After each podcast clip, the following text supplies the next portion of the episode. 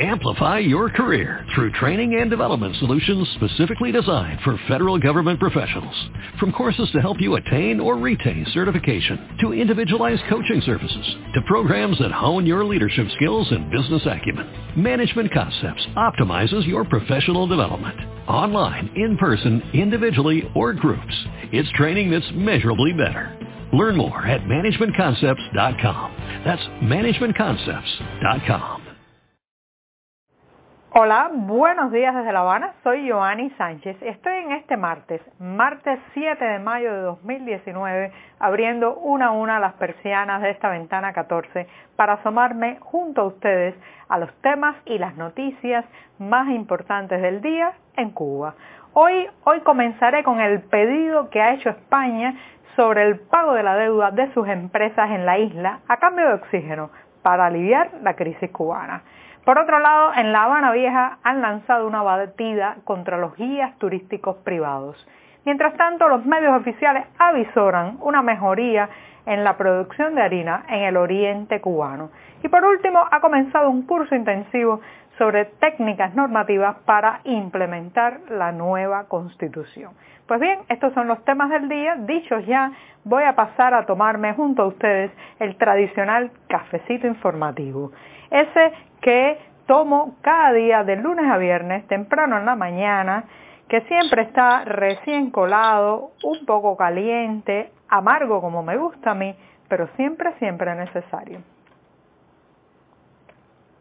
Después de este primer sorbito mañanero, les recuerdo que pueden ampliar todos estos temas y noticias en las páginas del diario 14 y medio que hacemos desde aquí, desde dentro de Cuba, tomándole el pulso a la realidad.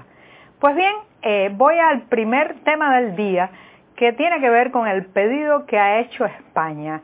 Como saben, la ministra de Comercio, de Industria, Comercio y Turismo, eh, Reyes Maroto, está de viaje en Cuba para participar en la feria de turismo que tiene eh, su realización por estos días. Pero en realidad la ministra ha venido a un asunto mucho más peliagudo, que se trata de la altísima deuda que las autoridades cubanas tienen con los empresarios españoles que han abierto negocios en Cuba. Estamos hablando de aproximadamente 336 millones de dólares, como lo escuchan. Este es un dinero que le deben a compañías que operan en la isla y que son mayoritariamente las pequeñas y medianas empresas. Pues bien, la ministra ha llegado y ha puesto sobre la mesa en un inicio y de manera contundente un pedido directo a la Plaza de la Revolución para que se establezca un plan gradual, pero con certeza, son sus palabras textuales, de que las empresas sepan cuándo van a cobrar. Estas son deudas que muchas veces se postergan, eh, que los funcionarios oficiales dan largas, que se les dice mañana y termina siendo nunca, y todo ese entramado que conocemos muy bien de desidia y de no hablar directamente con los empresarios que ven cómo su dinero no vuelve de regreso a su bolsillo. Pues bien, Reyes Maroto ha sido muy enfática e incluso ha eh, condicionado prácticamente en sus palabras, como hablan los políticos y como hablan los funcionarios, ya saben que todo es a veces, muchas veces velado, eh, pero sin embargo ha sido bastante explícita en que eh, van a acompañar las autoridades españolas a estas pequeñas y medianas empresas con todos los instrumentos legales para que se dé esta devolución de dinero, aunque también para que sigan sustentando inversiones en la isla. Sin embargo, él declaró que considera que la ley de inversiones cubana sigue siendo muy restrictiva. Imagínense ustedes qué pensaremos los cubanos, que ni siquiera se nos deja invertir en pequeñas, medianas o grandes empresas en nuestro propio país. Y aún así, a la española Reyes Maroto le parece restrictiva.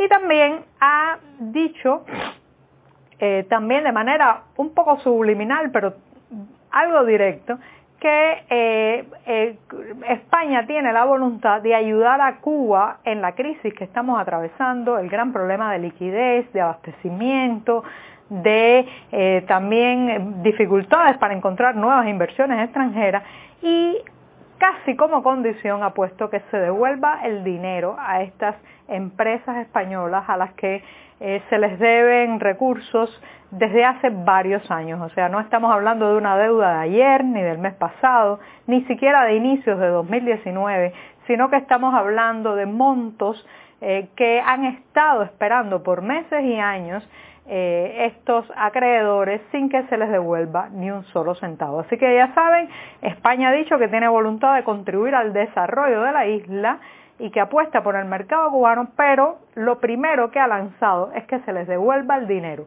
a sus empresarios. Vamos a ver, la situación de las arcas estatales no está ahora mismo como para devolver ni un peso, eh, pero evidentemente las autoridades cubanas tendrán que solucionar esta situación que crea muy mala imagen para posibles inversionistas futuros, sobre todo en un momento en que eh, también las nuevas medidas de la administración de Donald Trump eh, han alejado a posibles y potenciales inversionistas, esto, esto cae como otro jarro de agua fría. Pues bien, eh, dicho el primer tema, me voy a la segunda noticia de la jornada y que es hoy el reportaje principal en nuestro diario 14 y medio y tiene que ver con la batida eh, que está llevando a cabo la policía y sobre todo las autoridades de la zona de La Habana Vieja, el casco histórico de la ciudad de La Habana, y allí pues están eh, acosando bastante a los guías turísticos privados. Cuando hablo de guías turísticos privados me refiero a esas personas que eh, ofrecen sus servicios a turistas extranjeros fundamentalmente para mostrarles la ciudad, llevarlos a los museos, explicarles algunas cuestiones de la vida cubana, pasear con ellos, incluso a veces pues se alejan un poco del casco histórico, los llevan a la plaza, a la finca Vigía donde vivió el escritor eh, Ernest Hemingway y también al jardín botánico, lugares fuera ya de lo que puede ser el centro de la ciudad. Pues bien, estos guías turísticos que han estado operando por años en la zona, eh, lamentablemente no tienen una licencia, una eh, un permiso que les permita, valga la redundancia, ejercer como tales.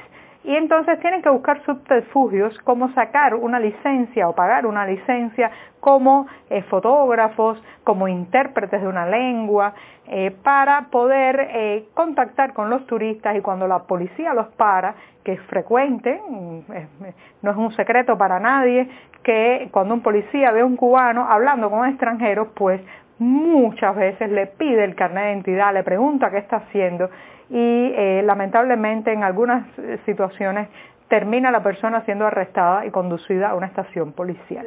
Entonces, para evitar ese mal rato, estos guías privados han encontrado el truco de tener una licencia de fotógrafos o de intérpretes, como le decía hace un rato. Eso es una diferencia sustancial con lo que ocurrió durante los años 90 y principios de este siglo. Lo sé porque me dediqué durante 14 años de mi vida a ser profesora de español para extranjeros y guía de Cuba. Eh, así que tengo una larga experiencia y en esos momentos era absolutamente ilegal. Estoy hablando de los años comprendidos entre 1994 y el 2008. Era absolutamente prohibido hacer este trabajo.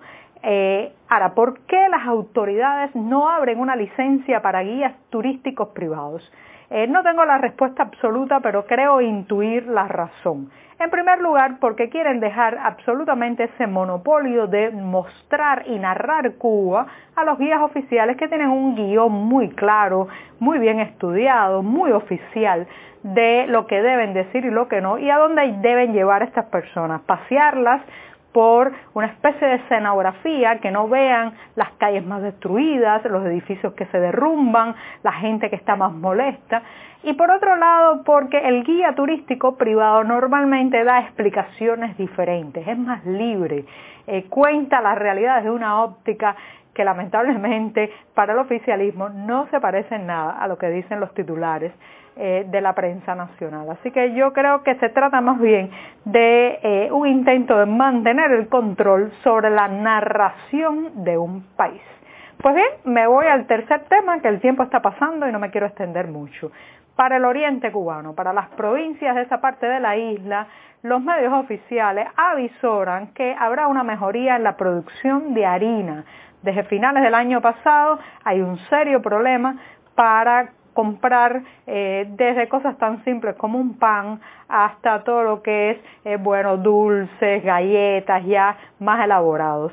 Así que ahora eh, hay una pequeña esperanza que veremos si se cumple, porque la prensa oficial ha dicho que que está a punto de estabilizarse la producción y que lo que había pasado era que los molinos de la zona oriental, como los de toda la isla, están en muy mal estado porque ha habido atrasos en los arribos de piezas de repuesto, las maquinarias están muy dañadas, con décadas de explotación y eh, sin apenas reparación y que ahora, bueno, se espera que llegue eh, un suministro de trigo importado, todo esto es importado, para ser molido en esos eh, en esas industrias molineras. Así que eh, se abre un raído de esperanza, pero hay mucho escepticismo y sobre todo mucha molestia que alimentos tan básicos como el pan sigan faltando y no se dé una explicación clara, precisa de qué es lo que ocurre, sino que se dan promesas que llegado el momento de que deberían cumplirse, uno comprende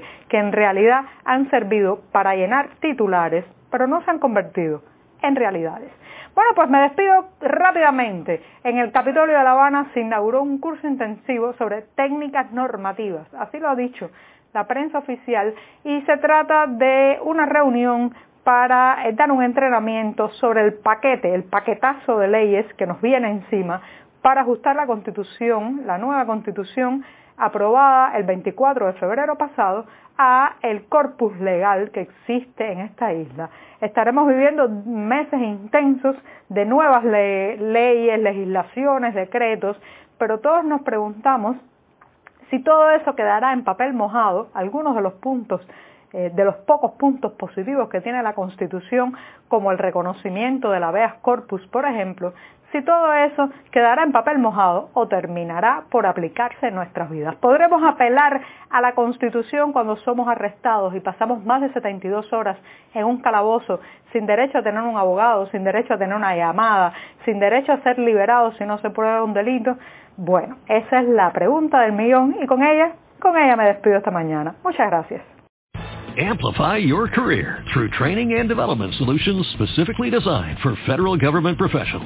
From courses to help you attain or retain certification, to individualized coaching services, to programs that hone your leadership skills and business acumen, Management Concepts optimizes your professional development. Online, in person, individually, or groups, it's training that's measurably better.